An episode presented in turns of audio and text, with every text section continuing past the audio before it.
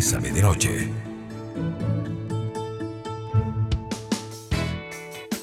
Amor, erotismo, ternura y sensualidad. Esto es amar. A la cama. Con Bésame de Noche.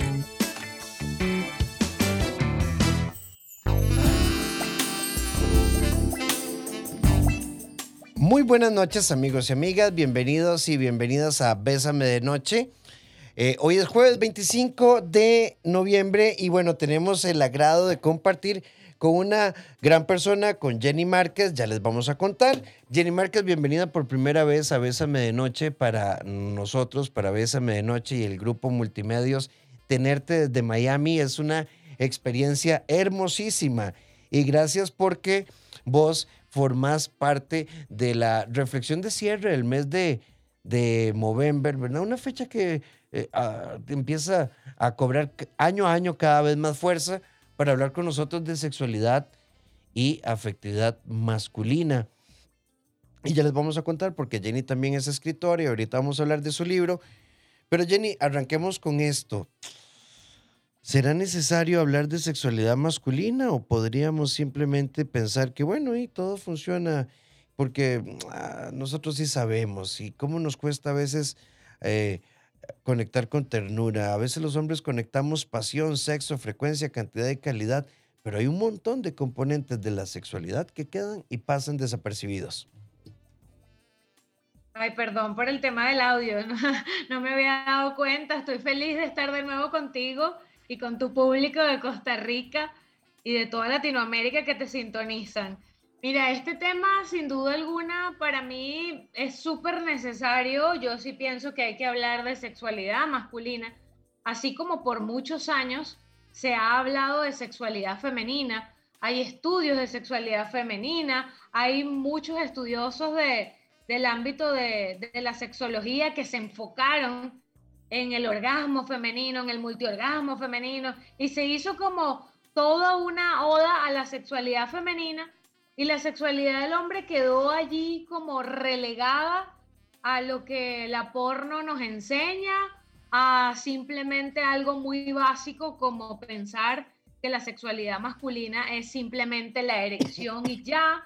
Entonces, sin duda alguna, creo que sigue siendo un tema aún por explorar y aún por darles muchas herramientas a los hombres y a las mujeres también, a las mujeres que tratan con hombres y que tienen relaciones con hombres, para que todos, tanto hombres como mujeres, entendamos que la sexualidad masculina va mucho más allá, muchísimo más allá de una simple erección, que por el contrario, lo que hemos visto que nos ha pasado mucha factura, y es que por demasiados años nos hemos enfocado en el pene, en el genitalcentrismo, como yo le llamo, en la erección del hombre, tanto hombres como mujeres heterosexuales, nos hemos enfocado en la erección del hombre y ha sido tanta la presión que hemos puesto sobre ese tema que la cantidad que vemos hoy en día de disfunciones sexuales, eyaculación precoz, disfunción eréctil, trastornos de ansiedad que se derivan en la función sexual, son numerosos, numerosos. Yo a la semana recibo, si puedo recibir 10 pacientes hombres, por poner un ejemplo, 7 u 8 tienen algún tema con su erección derivado de la ansiedad.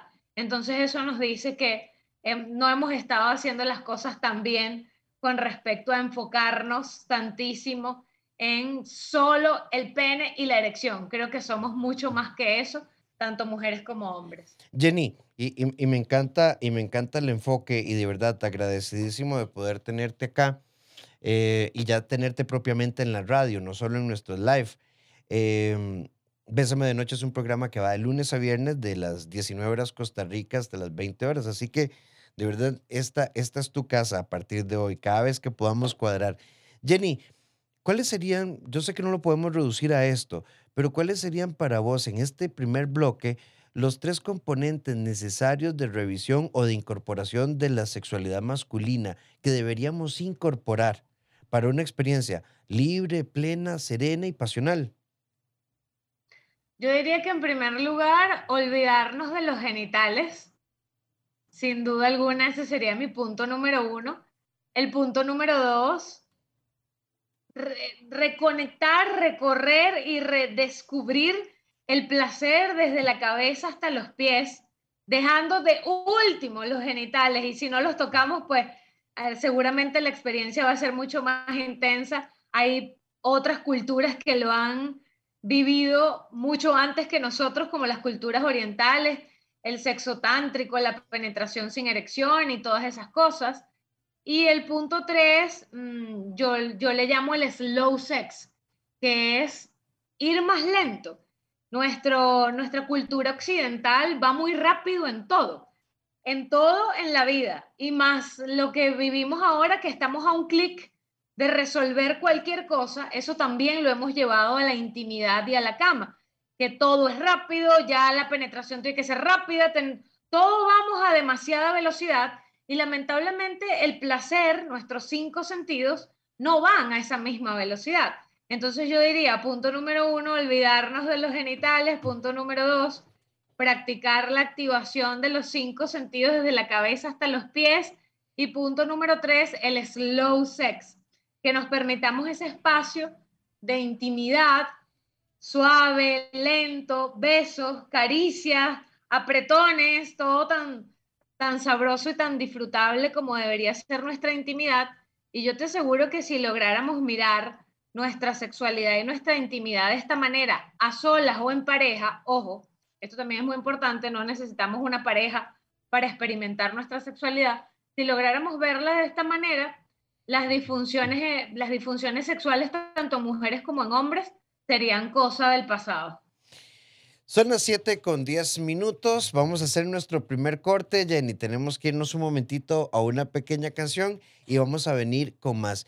Jenny Márquez, sexóloga. Ustedes la pueden buscar en Instagram. Tiene una página divina con posteos divinos.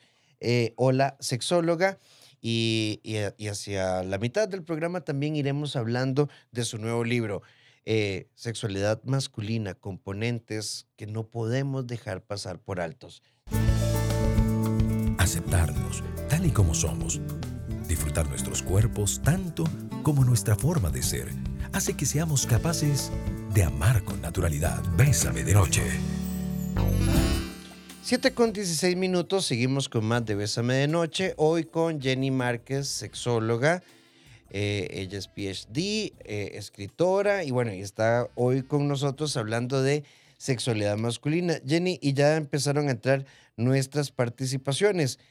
Alguien por acá nos pregunta, eh, y, creo que es algo, hoy en día no podemos decir que con mayor prevalencia masculina, pero bueno, es parte de los mitos.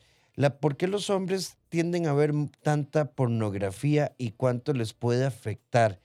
¿Y por qué la pornografía eh, provoca que los hombres tengan eyaculación precoz? Nos pregunta una amiga. Oye, hay como tres preguntas en una. A ver, ¿por qué los hombres ven porno? Bueno, porque esa es la iniciación de la mayoría de los hombres en el sexo. Yo creo que la pornografía y la prostitución son las profesiones más antiguas, una de las más antiguas del planeta, porque la pornografía existe desde las revistas, de cuando, no sé, no sé en tu país, pero en mi país venía hasta encartado en el periódico en algún momento fotos subidas de tono hace 20 años, no lo sé, o sea, eh, yo creo que eso es algo muy antiguo, es la manera como la mayoría de los hombres se inició acercándose a una revista escondida, a una película escondida por allí y luego descubriendo su placer a través de la pornografía. Entonces, como yo siempre explico, si un hombre se inició con la pornografía a los 9, 10, 11, 12 años y ahora tiene 30, 35, 40 años, tiene por lo menos cerca de 20 años consumiendo pornografía. Eso no se quita de un día para otro. Y además, entendiendo que la pornografía es una película que está diseñada para activar a niveles inimaginados los sistemas de recompensa de nuestro cerebro, ¿ok? Es una película diseñada para explotar la dopamina y la serotonina en el cerebro humano. lo que quiere decir que los estímulos que hay en la pornografía difícilmente se comparan o se consiguen en otro lugar. Entonces, si le sumas la cantidad de años, si le sumas que en la adultez muchos hombres consumen compulsivamente la pornografía sin entender que es compulsiva, ¿ok? Porque está tan normalizado que los hombres piensan que es normal, que es normal masturbarse tres veces al día viendo porno. Y no, eso no puede ser normal, pero no es sano, ¿ok? No es sano para el cerebro ni para la sexualidad. Entonces, ¿cómo tú retiras ese estímulo? Es como una droga, básicamente. Cuando tú quitas esa droga, pues el cerebro se resiente y quiere más y busca más. Y por supuesto que si tú estás tienes a tu cerebro, que es donde ocurre el sexo en realidad, el sexo está en la mente y en el cerebro, no está en los genitales.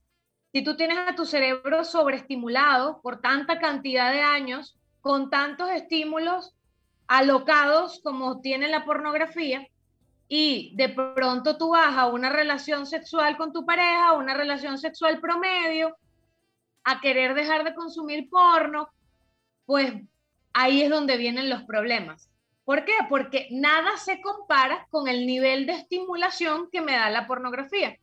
Los indicadores dicen que una persona que inicia la relación sexual con la pornografía prendida, una persona que tiende a estar en el acto sexual y al terminar el acto sexual o al, o al querer terminar el acto sexual, tiene que buscar masturbarse por su propia cuenta o buscar la pornografía para poder acabar.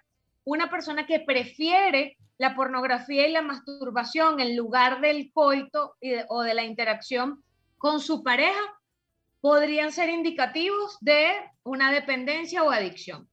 Eso es una línea bien delgada porque además los hombres tienen grupos de WhatsApp en los que todo el día se comparten pornografía o muchísimas veces al día se comparten pornografía. Entonces, esto es una cosa bien complicada, por supuesto que genera disfunción eréctil, eyaculación precoz y demás, por lo que les acabo de explicar. la cantidad de estímulos que el cerebro recibe con una película pornográfica, pues no, no pasan en la vida real con nada normalito como los seres humanos somos. La pornografía es muy nociva para el funcionamiento de las relaciones de pareja incluido la cosificación del sexo, ¿no? Que te hacen creer allí tamaños del pene, voluptuosidades de la mujer, eh, gritos, posiciones, maneras de acercarnos a la intimidad que no tienen nada que ver con la sexualidad. Y muchas veces, muchas personas se quedan pegados allí, en ese patrón de comportamiento, en esa manera de funcionar, en que si no estamos al 100% pegándonos contra la pared, entonces el sexo no funciona. No es real, no es real. La pornografía no es real por ninguna parte que la veamos. Eso es un poco resumiéndote las tres preguntas, Rafael. Sí, no, no, genial. Jenny, ve, hay, hay otra consulta, bueno, ya recuerden, 8990-004, nuestro WhatsApp. Y em, estamos con Jenny Márquez desde Miami eh, vía Zoom. Así que, y recuerden que este audio mañana o pasado mañana se sube a Spotify, eh, editado y sin cortes, para que ustedes tengan toda la entrevista ahí completa. Jenny, hay una pregunta muy interesante acá que nos, nos hace un varón. Eh, hola, Rafa y doctora, me encanta el programa, los escucho con mucha frecuencia y a partir del programa yo he tratado de ser un hombre diferente pero yo quisiera proponerle a mi esposa hacer cosas diferentes, pero no me animo, porque eh, me da miedo que piense que estoy insatisfecho o que ella me aburre y no tengo idea de cómo hacerlo. Eh, quisiera un consejo, nos dice este amigo Jenny. Y esto me parece Creo que... Y, Jenny, esto me parece muy interesante porque Em, es cierto, muchos hombres en su sexualidad quieren expresar cosas y no tienen ni la menor idea de cómo hacerlo. Porque estamos obligados a saber. ¿Cómo no?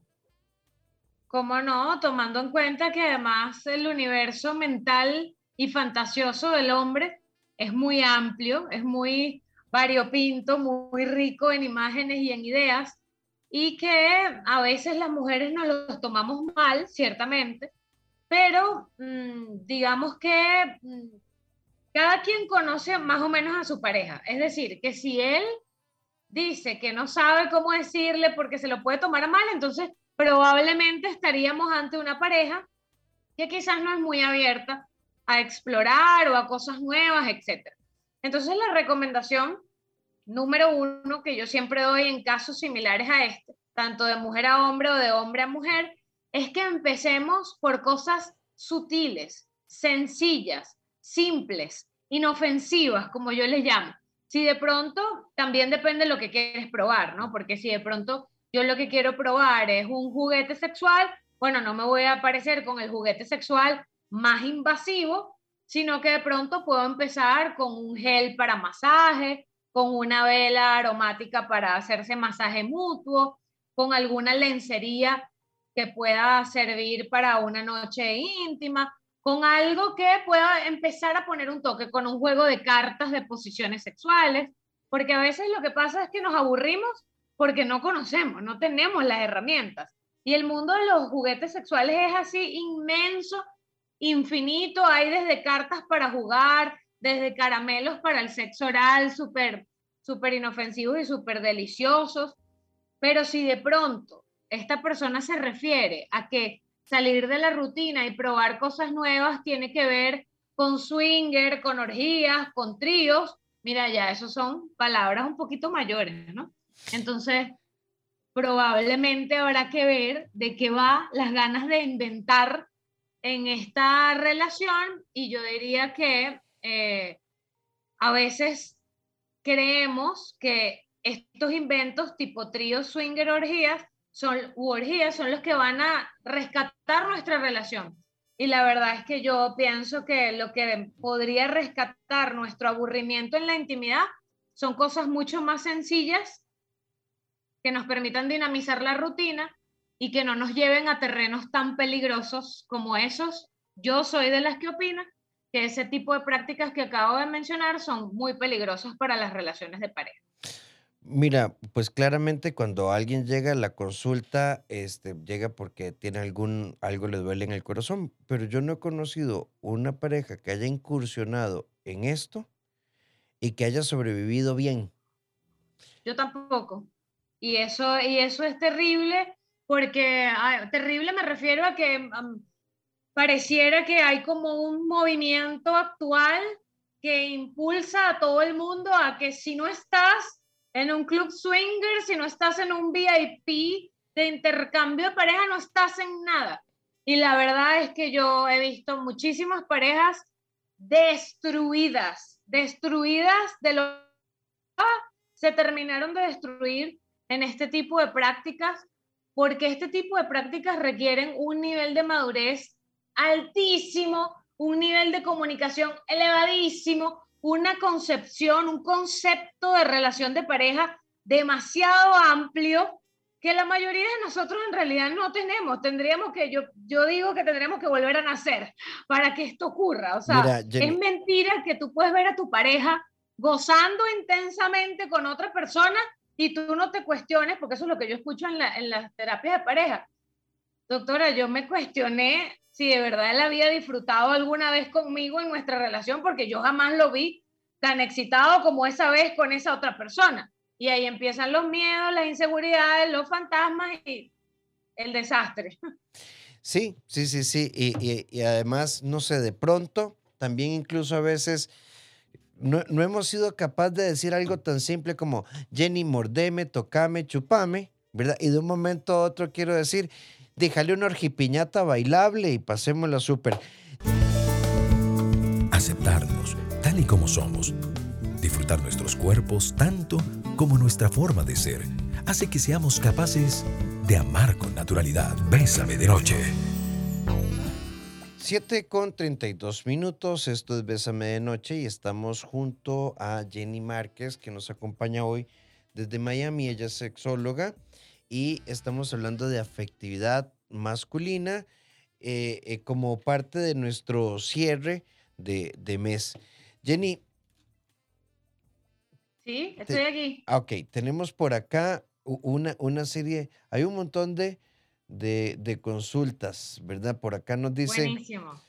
Em, bueno, voy, a, voy a agrupártelas, ¿verdad? Voy a agrupártelas. ¿Por qué para los hombres es tan importante que uno les diga que han sido el mejor sexo de la vida o que el pene es tan grande que nunca había visto algo así? Nos pregunta una amiga. Bueno, la autoestima del hombre ha sido construida en base a el funcionamiento de su pene y el tamaño de su pene. Un poco por la influencia que veníamos conversando de la pornografía y adicional a eso, pues ahí, ahí lamentablemente se centra su seguridad personal.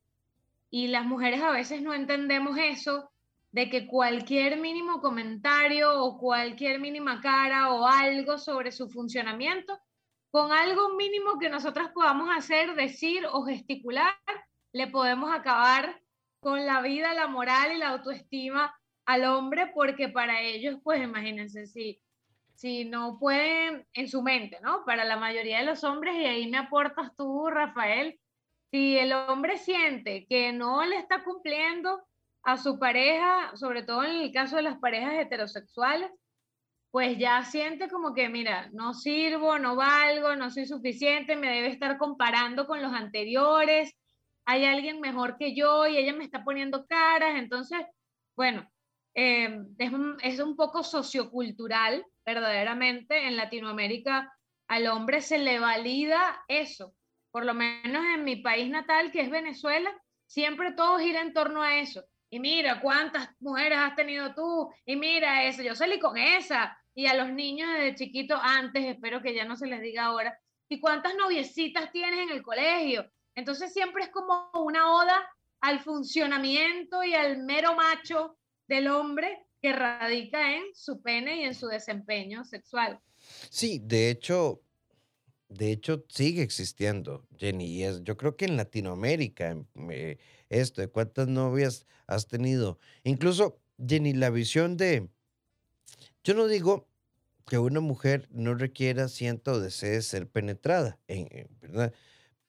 Pero, por ejemplo, si tuvimos un juego sexual, eh, hubo sexo oral o manual, y tuvimos un orgasmo y no hubo penetración, eh, a veces a, nosotros los hombres es, pero qué raro, que es, es, que esto y no se terminó. O yo no sé si vos te ha pasado en consulta, a mí me hace mucha gracia cuando alguien dice, bueno, Rafa, pero no, no tuvimos sexo, o sea, nos tocamos y nos chupamos, pero, o sea, sexo no tuvimos. Sí, o cuando el hombre acaba primero, porque eso también pasa, a veces la emoción del momento o lo que sea, el hombre acaba primero y la mujer no ha llegado al orgasmo, bueno, el hombre se siente así como que, no, fracasé, si es mi responsabilidad hacerte llegar. Es como demasiado peso histórico, sociocultural sobre el hombre. Y sí, por supuesto que me ha pasado muchísimo, que no, no tuvimos sexo, solo nos tocamos y nos manoseamos o tuvimos sexo oral, pero no hubo sexo, pero porque no hubo penetración. Yo creo que en, estas culturas nuestras occidentales tenemos todavía mucho trabajo por hacer para entender que el sexo va mucho más allá que de la penetración. Porque yo siempre les pregunto, Rafael, y te lo voy a contar a ti hoy, yo siempre les pregunto a las parejas, a los hombres y a las mujeres que me dicen cosas como estas, o que me dicen cosas peores, como que no, bueno, doctora, ya yo estoy cansada de tenerle paciencia, su pene no funciona, tiene eyaculación precoz, ya yo quiero terminar la relación. Y yo le digo, no, mejor dicho, relaciones, relaciones desechables. Entonces, si uno se casa y el pobre hombre de uno tiene un accidente, Dios no lo quiera, y en el accidente justamente pierde el pene, entonces usted se divorcia porque, mira, perdió el pene. Entonces, nuestra relación está basada 360 en, el pene del hombre. Y si el hombre llega a perder el pene por alguna razón, o si llegan los 60 años, los 70, no lo sé, y ya no tiene más erecciones, entonces se acabó la relación nuestra relación es penecentrista. No, no debería ser así. Sí, bueno, y, ve, ve, ve, ve, ve esta, esta consulta que nunca falta. Jenny, para ubicarte un poco, Bésame de Noche es un programa, que cada día tiene un eje temático. Jueves siempre es sexualidad. Eh, pero hay una pregunta, ve, y esto es, quisiera saber cuál es el tamaño correcto de un pene. El mío erecto es como de unos 15 centímetros y me pongo a pensar que sea suficiente. Y, vean, chicos, y a todos los amigos y compañeros en masculinidad, palabras, frecuencia, cantidad, calidad, tamaño, eh, eh, duración, son conceptos que han arruinado la vida sexual de muchos hombres y de muchas parejas. 100% de acuerdo. Seguimos, yo también cuando hago encuestas siempre es las mismas preguntas. ¿Cuánto debería ser lo normal en una semana? Doctora, mi pene mide tanto, ¿estoy bien o está chiquito? Como una persona como esta que dice que su pene erecto mide 15 centímetros y ese es el tamaño promedio de la población mundial, ¿ok? Lo que pasa es que la pornografía te presenta un pene de 21 centímetros, de 25 centímetros, de 30 centímetros, y los hombres se han comparado toda la vida con el pene de la porno, y por supuesto que un pene promedio al lado de un pene porno se va a ver pequeño, pero el pene promedio mundial está entre 12, incluso algunos, algunas categorías eh, lo incluyen en los 11 centímetros. Entre 11 centímetros y 17 centímetros es un pene promedio. Dentro del promedio se considera que de 17 en adelante, pues hasta 21, 22 es un pene grande y de 20 algo en adelante, pues ya es un pene extra grande. Incluso un pene por debajo de 11 centímetros, que también los hay, 11, 10, 8, 7, hasta 5 centímetros. Momento, momento sea cual sea su inclinación sexual, la próstata y el punto G están a 5 centímetros del orificio anal y del orificio vaginal. Es decir, que usted necesitaría solo 5 centímetros para provocarle a su posible pareja, sea hombre o sea mujer, el orgasmo de su vida. Y si vamos a hablar del canal vaginal, ¿ok? Del canal vaginal, en promedio, el canal vaginal tiene una profundidad de 11 o 12 centímetros. Es decir, que hasta el cuello uterino. Depende de los días del mes, etcétera, porque eso, eso varía un poquito. Pero el cuello uterino está del orificio vaginal a 11 o 12 centímetros. O sea que no necesitamos un pene de 30 centímetros, ni de 20, ni súper grande para satisfacer a la mujer y en el caso del hombre, pues la próstata está en penetración anal, me refiero a 5 centímetros del orificio anal. Entonces, ¿para qué necesitamos tantos tamaños? No necesitamos tanto. Necesitamos creatividad, movimiento, placer, estimulación mental y pasarla rico. Exacto. No, y, y si a esto consideramos que las, bueno, hay diferentes estudios, Jenny, pero que en promedio 6 de cada 10 mujeres difícilmente van a tener un sexo, eh, un orgasmo, perdón, por vía coital, vea, las manitas, los labios, la, lengua, los juguetes, eh, la excitación, ¿verdad? Incluso estaba leyendo un artículo muy interesante cómo provocarnos orgasmos con la estimulación de la piel fuera de las áreas eh, genitales o los pechos, sino técnicas de estimulación. Claro, esto requiere paciencia y práctica, ¿verdad?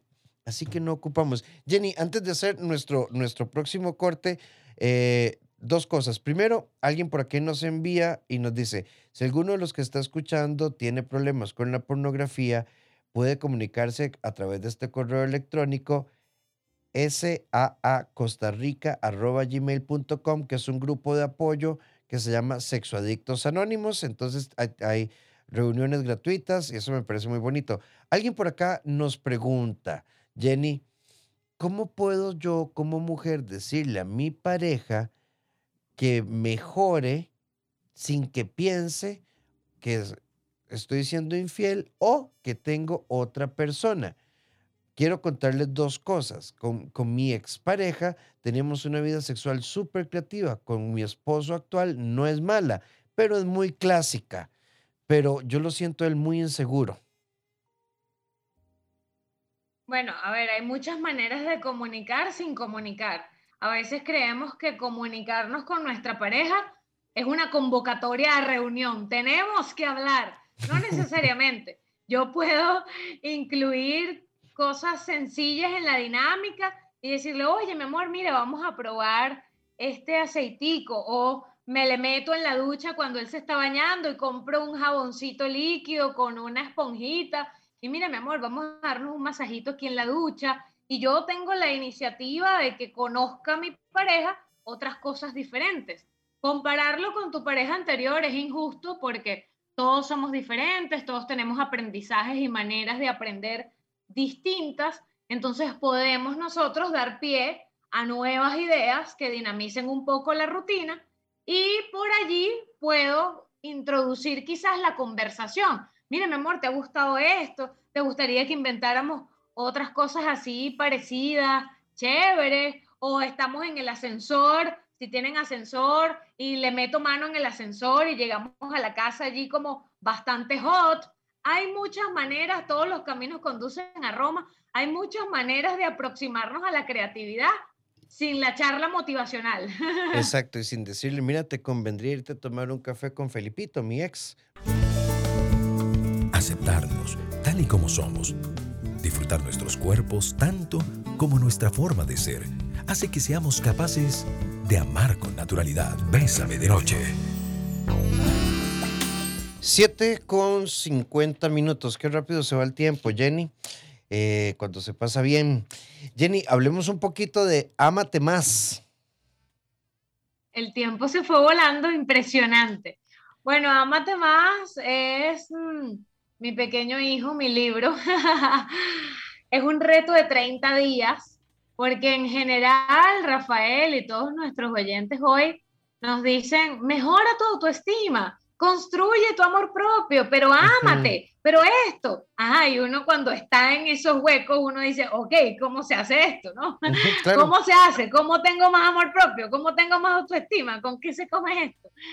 Entonces yo quise hacer como un acompañamiento de 30 días, un reto para cada día y una reflexión para cada día, que nos permita en esos 30 días sanar cosas muy importantes como la relación con papá y mamá, nuestra relación con el dinero, traumas de la niñez, errores del pasado, miedos de relaciones anteriores, temas con nuestra sexualidad. Es un challenge, un reto para cada día que nos va paseando sutilmente y ni tan sutil por esas cosas que están por sanar e inconclusas en nuestra vida. ¿Por qué digo sutilmente? Porque cuando las personas tienen el libro en sus manos, y ven una frase y una reflexión para cada día, sienten como que, ah, mira, qué sencillo, yo puedo con esto. Pero cuando se empieza a hacer el trabajo como se sugiere en el libro, que es hacer journaling, que es hacer el acompañamiento del día y meditar la frase y escribirla y repetirla y, y reflexionar acerca de lo que te genera la frase y empiezas a adentrarte en tu proceso, en general las personas a las que he acompañado junto con este libro en mi bootcamp que lleva el mismo nombre, Amate Más, dicen, oye, yo pensé que no tenía problemas con tal cosa. Hay un día que, que la frase es, por ejemplo, la soledad es mi amiga, me encuentro con ella y tal. Ay, yo pensé que no tenía problemas con la soledad y cuando me tocó escribir la frase, sentí que se me paraban los pelos desde la cabeza hasta los pies porque de verdad no me gusta la soledad. Bueno, ese es parte del proceso. Es un trabajo a tu ritmo y a tu tiempo, sí, pero acompañados 30 días para que puedas, digamos, hacer un proceso en el que te permita sanar. Y de hecho el libro se llama Amate más, construye tu mejor versión y disfruta el sexo. Ese es el, el enunciado del libro.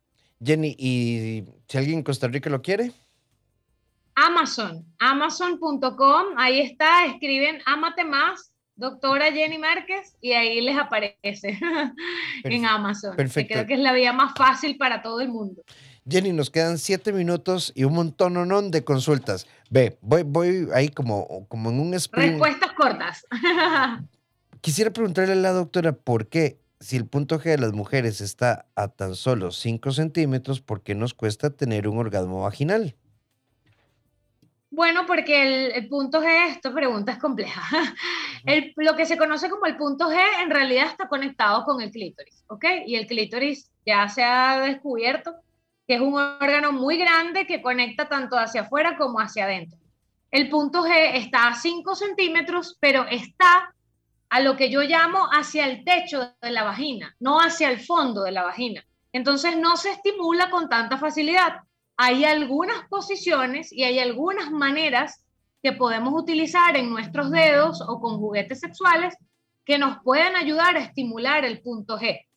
Pero si entendemos que así como el hombre tiene fijación con la mano en el pene, la mujer también ha desarrollado fijación de método con el dedo en el clítoris o en algunas posiciones son las únicas en las que llegan al orgasmo, entonces entendemos también que el punto G hay que descubrirlo, hay que estimularlo con posiciones particulares, hay que conectar con él. Las, mujeres, las propias mujeres podemos conocer nuestro punto G porque es súper accesible. Entonces hay que descubrir y redescubrir el placer que está en nuestro cuerpo en el fulano punto G.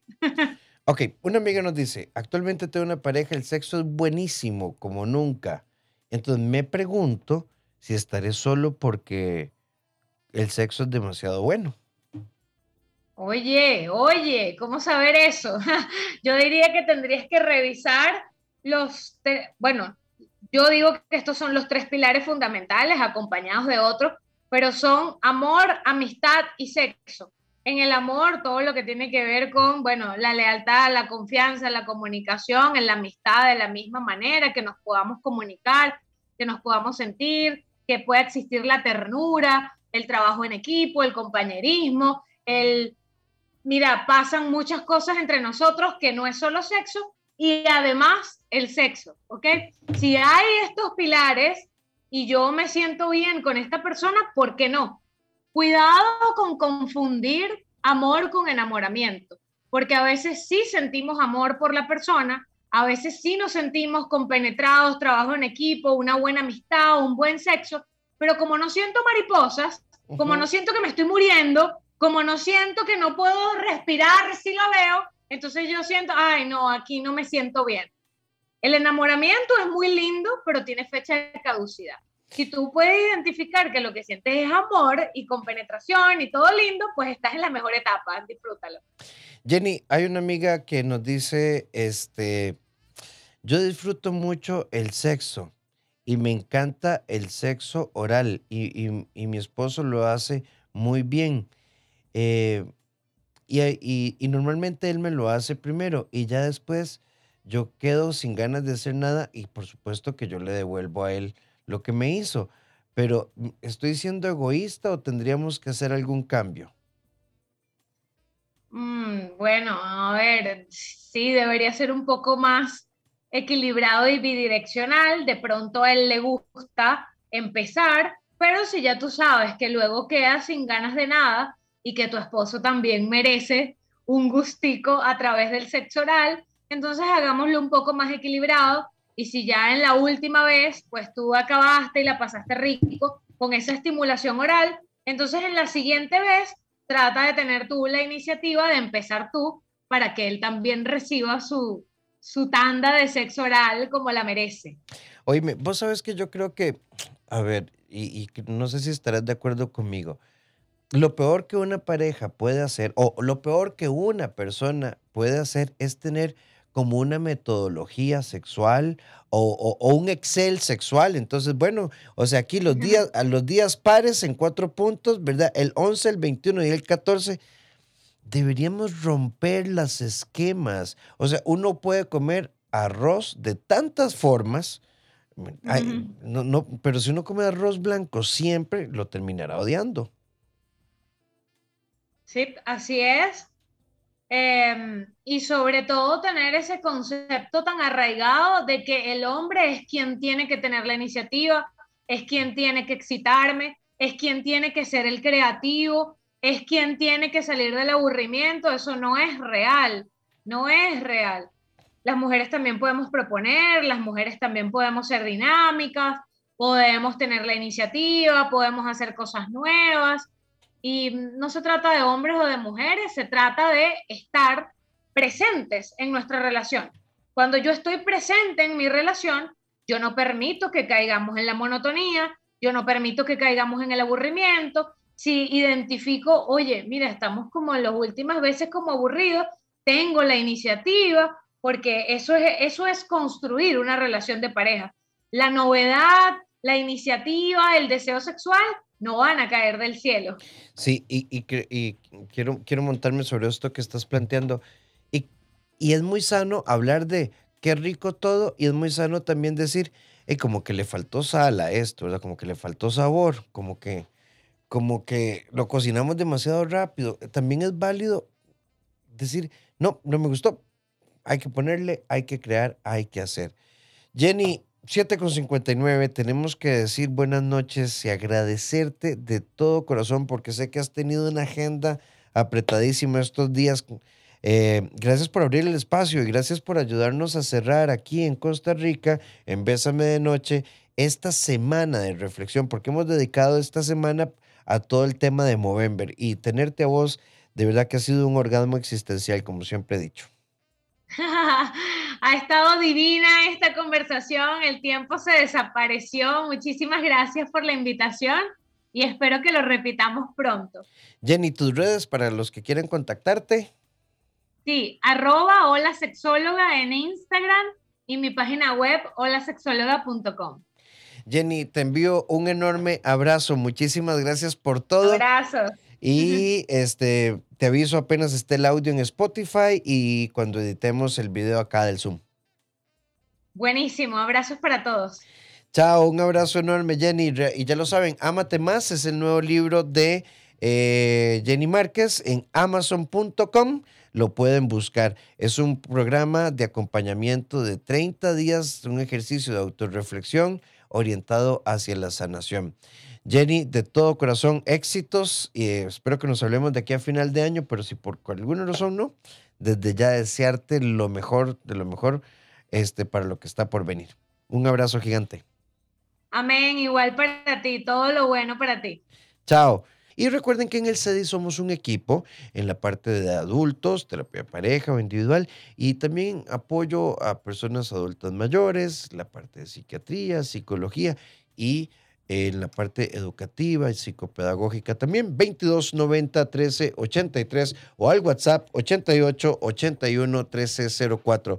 Los invito a que busquen mis libros El ascenso, Simplifícate al diablo con amor, con, con el amor y la coautoría No me jodas también en Librería Internacional. Un abrazo enorme. Gracias por habernos acompañado. Esto fue Bésame de Noche, jueves a la cama, junto a Jenny Márquez.